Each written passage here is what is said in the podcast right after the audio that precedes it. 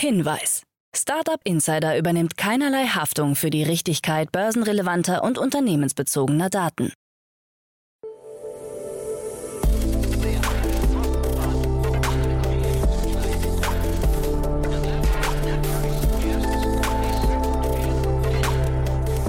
Startup Insider Daily. Morgen Update. Einen wunderschönen guten Morgen, hallo und herzlich willkommen zu Startup Insider Daily am Morgen. Es ist Montag, der 18. Juli 2022. Mein Name ist Levent Kellele und wie immer gibt's jetzt erst einmal eine Übersicht über unsere heutigen Tagesthemen. Weniger Investments in deutsche Startups. Penta Vorverkauf an Konto. Homeday entlässt 60 Mitarbeiter. E-Scooter kaum nachhaltig. Und erste Gerichtsanhörung zwischen Twitter und Elon Musk steht bevor. Tagesprogramm. In unserer Vormittagsausgabe sind wir zurück mit unserer Rubrik Investments und Exits, das Format, in dem wir Expertinnen und Experten der Venture Capital Szene einladen und mit ihnen über aktuelle Finanzierungsrunden und Exits sprechen und sie analysieren. Heute zu Gast ist Otto Birnbaum, General Partner von Revent. Wir sprechen über Canvas Medical. Unter der Leitung von M13 sammelt das Unternehmen 24 Millionen Dollar in einer Serie B Finanzierungsrunde ein. Dann reden wir doch über Everdrop. Das Münchner Unternehmen sammelt in einer Serie B Runde insgesamt 80 Millionen Euro ein und wir sprechen noch über einen neuen Fonds von Vector Partners, der in den Bereich der nachhaltigen Mobilität spezialisiert sein soll. Das gibt's um 10 Uhr. Dann kommen wir zu unserer Mittagsausgabe. Zu Gast ist dieses Mal Tobias Pohl, Founder und CEO von Celis, der B2B Software as a Service Anbieter, hat die Elektronikentwicklung revolutioniert und erhielt in seiner Series A Finanzierung 25 Millionen Euro. Mehr dazu hier im Podcast bei uns um 13 Uhr. Und dann kommt ein weiteres Interview in unserer Nachmittagsausgabe mit Gabriele Giancola, CEO von Keybee. Für den Blockchain-basierten B2B-Belohnungsmarkt gab es 4,8 Millionen US-Dollar in einer Seed-Runde. So viel zum Überblick über die Ausgaben des heutigen Tages. Jetzt gibt's noch ein paar Verbraucherhinweise für euch und dann kommen die heutigen Nachrichten, moderiert von Frank Philipp. Bis später. Insider Daily. Nachrichten. Weniger Investments in deutsche Startups. Nach einem Rekordjahr sind die Investitionen in deutsche Startups im ersten Halbjahr 2022 um 20 Prozent auf rund 6 Milliarden Euro gesunken. Das geht aus dem neuen Startup-Barometer der Prüfungs- und Beratungsgesellschaft EY hervor. In den ersten sechs Monaten des Jahres ist die Anzahl der Finanzierungsrunden in Deutschland zudem um sieben Prozent auf 549 zurückgegangen. Vor allem in Berlin ist ein deutlicher Rückgang bemerkt worden, auch wenn jeder zweite in Startups investierte Euro in der Hauptstadt gelandet ist. Investitionen von 3,25 Milliarden Euro bedeuten einen Rückgang von 868 Millionen Euro in in Berlin. Die größten Finanzierungsrunden gab es deutschlandweit bei Forto mit 229 Millionen Euro und Trade Republic mit 227 Millionen Euro. Im Segment Energie sind Investments im Vergleich um mehr als 870 Millionen Euro gestiegen. Penta Vorverkauf an Konto. Im hart umkämpften Markt der Neobanken für Geschäftskunden bahnt sich eine wichtige Transaktion an. Insiderberichten zufolge steht das deutsche Fintech Penta kurz vor dem Verkauf an den französischen Wettbewerber Konto. Durch die Akquisition könnte auf einen Schlag ein dominanter Anbieter von Business Banking in Deutschland entstehen. Als Kaufpreis wird von einem mittleren dreistelligen Millionenbetrag ausgegangen, womit Penta seine Bewertung in zwei Jahren grob verachtfacht hätte. Eine offizielle Verkündung des Deals könnte zeitnah anstehen, heißt es. Sprecher beider Unternehmen wollten sich bisher nicht äußern. Daher ist noch unklar, ob der Deal in Cash oder in Anteilen abgewickelt wird. Homeday entlässt 60 Mitarbeiter. Das Berliner Maklerunternehmen Homeday hat rund 19 Prozent seiner Belegschaft entlassen. Die 60 Mitarbeiter stammen aus den Bereichen HR, Office Management, Business Intelligence und IT. Zur Begründung für die Entlassungen wird einerseits auf die gesamtwirtschaftliche Lage verwiesen und andererseits die sinkende Nachfrage nach Immobilien und dem Maklergeschäft genannt. Insgesamt hat Homeday rund 71 Millionen US-Dollar eingeworben. Die letzte Finanzierungsrunde stammt aus dem Juni 2020. Damals verkündete das Unternehmen, mit dieser Finanzierung ist die Finanzierung der Gesellschaft für einen Prognosezeitraum von mindestens 18 Monaten sichergestellt. E-Scooter kaum nachhaltig. Auch wenn einige Anbieter angeben, sämtliche Fahrten zu kompensieren und sich selbst als klimaneutral einstufen, Untersuchungen zufolge sind E-Scooter weit weniger nachhaltig als gedacht. Produktion, Betrieb und letztendlich die Entsorgung würde mehr CO2 pro Meile produzieren, als es bei einem mit Diesel betriebenem Bus der Fall ist. Die negative Bilanz liegt unter anderem an der nur kurzen Lebensdauer von E-Scootern. Zudem werden die E-Roller kaum als Ersatz für Autofahrten genutzt. Anders in ländlichen Regionen. Hier sehen Studien die elektrischen Roller durchaus als Alternative zum Autofahren. Für E-Scooter-Anbieter wiederum lässt sich ein Angebot auf dem Land wirtschaftlich nicht rentabel abbilden. Erste Gerichtsanhörung zwischen Twitter und Elon Musk steht bevor. Bereits am 19. Juli treffen Elon Musk und Twitter vor Gericht aufeinander. In einer 90-minütigen Sitzung will Twitter dem Vernehmen nach auf einen Prozess im September drängen.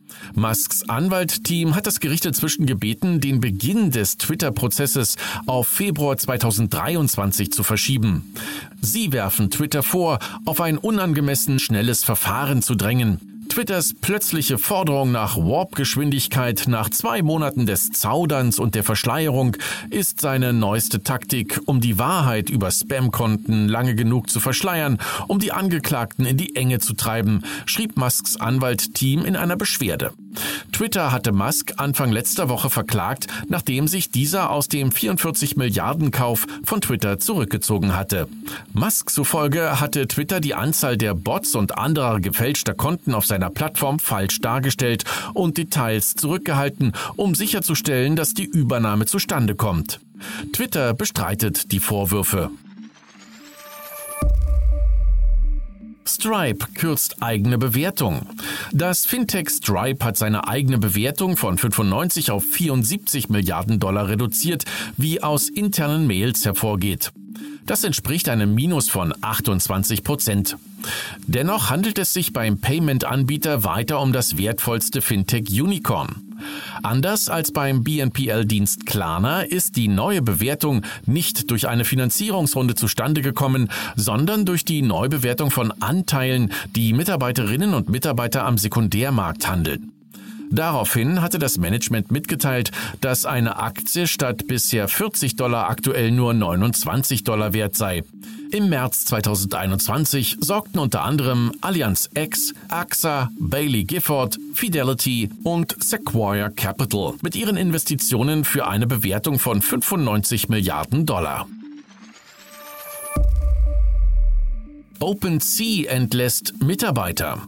Der sogenannte Krypto-Winter erreicht den NFT-Marktplatz OpenSea. Dieser hat nun 20 Prozent seiner Belegschaft entlassen, wie CEO Devin Finzer mitteilte.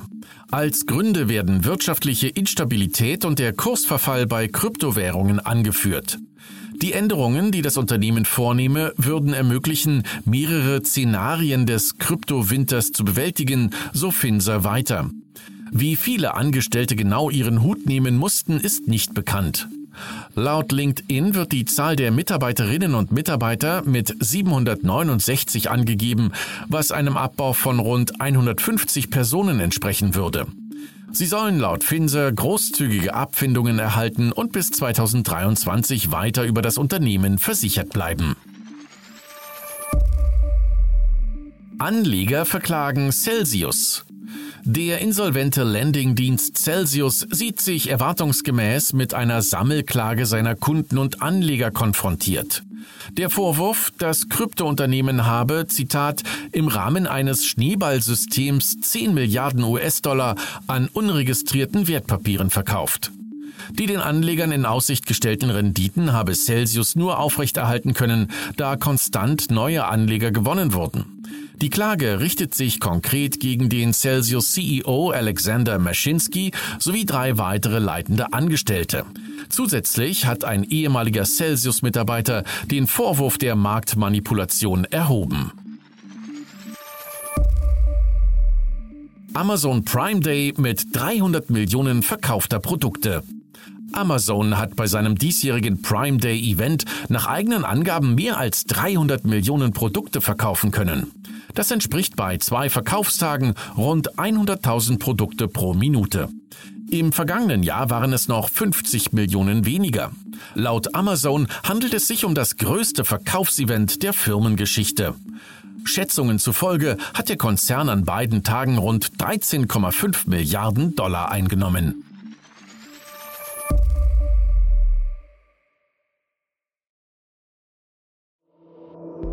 Startup Insider Daily.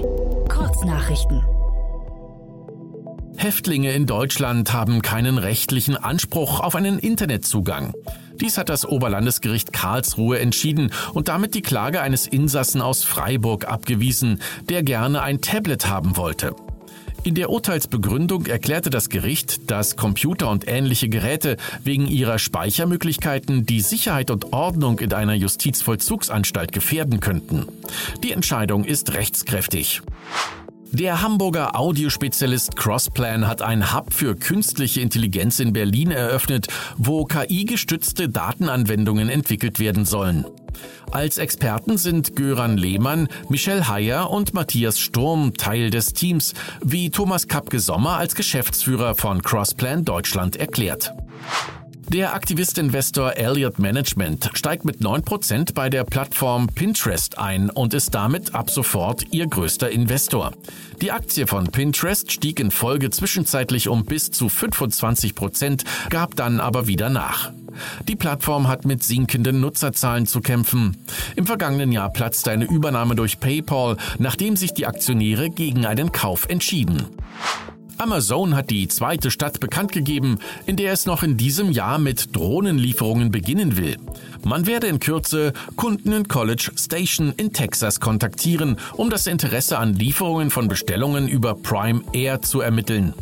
Die Stadt sei unter anderem auch deshalb ideal, da die ansässige Texas AM University am Thema Drohnentechnologie forscht. In China berichten Reisende, dass sie von der Regierung verteilte Corona-Armbänder tragen müssen. Diese würden über eine Internetverbindung verfügen und Aufenthaltsort sowie Körpertemperatur in einer zugehörigen App erfassen. Außerdem soll die Regierung Bewegungssensoren an Türen installieren, um Personen zu erfassen, die nach einer Reise aus einer Region mit hoher Inzidenz zurückkommen. Und das waren die Startup Insider Daily Nachrichten für Montag, den 18. Juli 2022. Startup Insider Daily Nachrichten. Die tägliche Auswahl an Neuigkeiten aus der Technologie- und Startup-Szene. Vielen lieben Dank an Frank Philipp für die Vorstellung der heutigen Nachrichten. Nicht vergessen, wir sind schon um 10 Uhr wieder da mit unserer Rubrik Investments und Exits. Otto Birnbaum, General Partner von Revent, ist bei uns und wir sprechen über Canvas Medical. Unter der Leitung von M13 sammelt das Unternehmen 24 Millionen Dollar in einer Serie B Finanzierungsrunde ein und außerdem erhält es eine staatliche Zertifizierung. Dann noch über Everdrop. Das Münchner Unternehmen sammelt in einer Serie B Runde insgesamt 80 Millionen Euro ein und wir wir sprechen noch über einen neuen Fonds von Vector Partners, der in den Bereich der nachhaltigen Mobilität spezialisiert sein soll.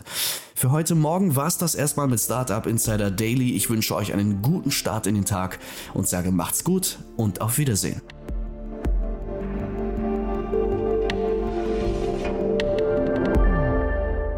Das war Startup Insider Daily, der tägliche Nachrichtenpodcast der deutschen Startup-Szene. Weitere Nachrichten erhält man in unserem täglichen Newsletter. Jetzt kostenlos abonnieren auf www.startupinsider.de.